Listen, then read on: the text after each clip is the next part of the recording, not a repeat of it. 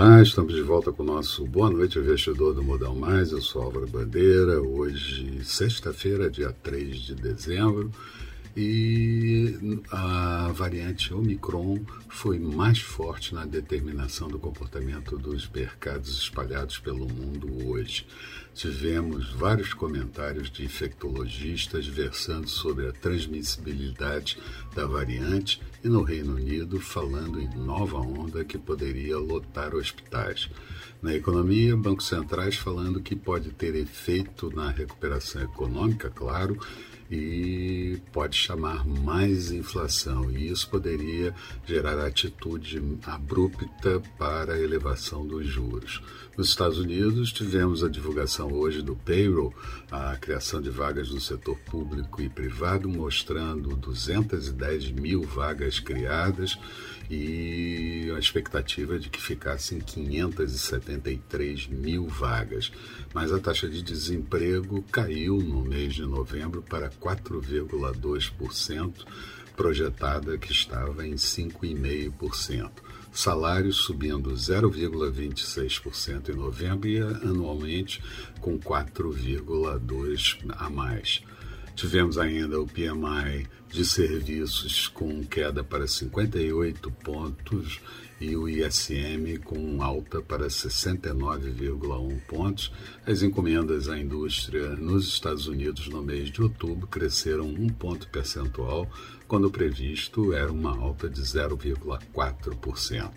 O FMI projeta que países desenvolvido, desenvolvidos perdão, com atividade e inflação forte devem acelerar os ajustes na política monetária. Aqui, o IBGE divulgou a produção industrial referente ao mês de outubro, ela encolheu 0,6%, no, contra outubro do ano anterior, 7,8% de queda, mas no ano subindo 5,7%.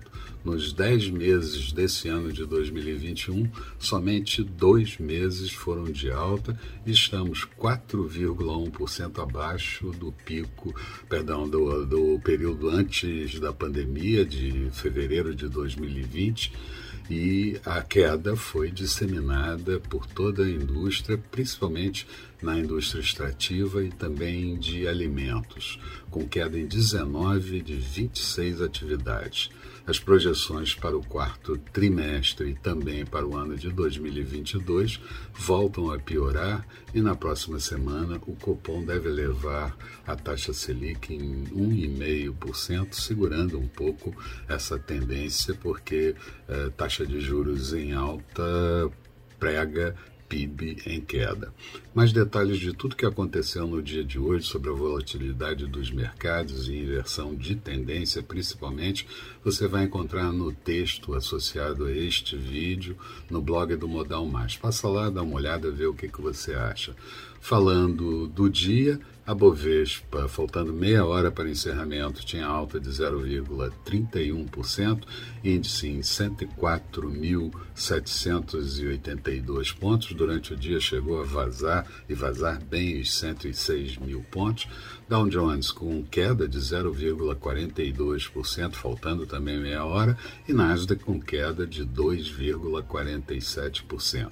Petróleo WTI encerrou com queda de 0,99 em Nova York, 65 dólares e 84 centavos o barril. Dólar fechou com alta de 0,35%, moeda cotada R$ 5,68. Resumindo a semana, Bovespa com uma alta de 2,51%, Dow Jones com queda de 1,15%, Nasdaq com queda de 3,16%, dólar em alta de 1,43% e petróleo WTI perdendo na semana 3,38%. Próxima semana é lotada de eventos e isso certamente vai mexer com os mercados, inclusive a própria reunião do Copom para determinar a nova política monetária e Selic em outro patamar. Eram essas as considerações. Tenham todos um bom final de semana. Voltamos na segunda-feira, bem cedo, com o nosso Bom Dia Investidor. Até lá, então.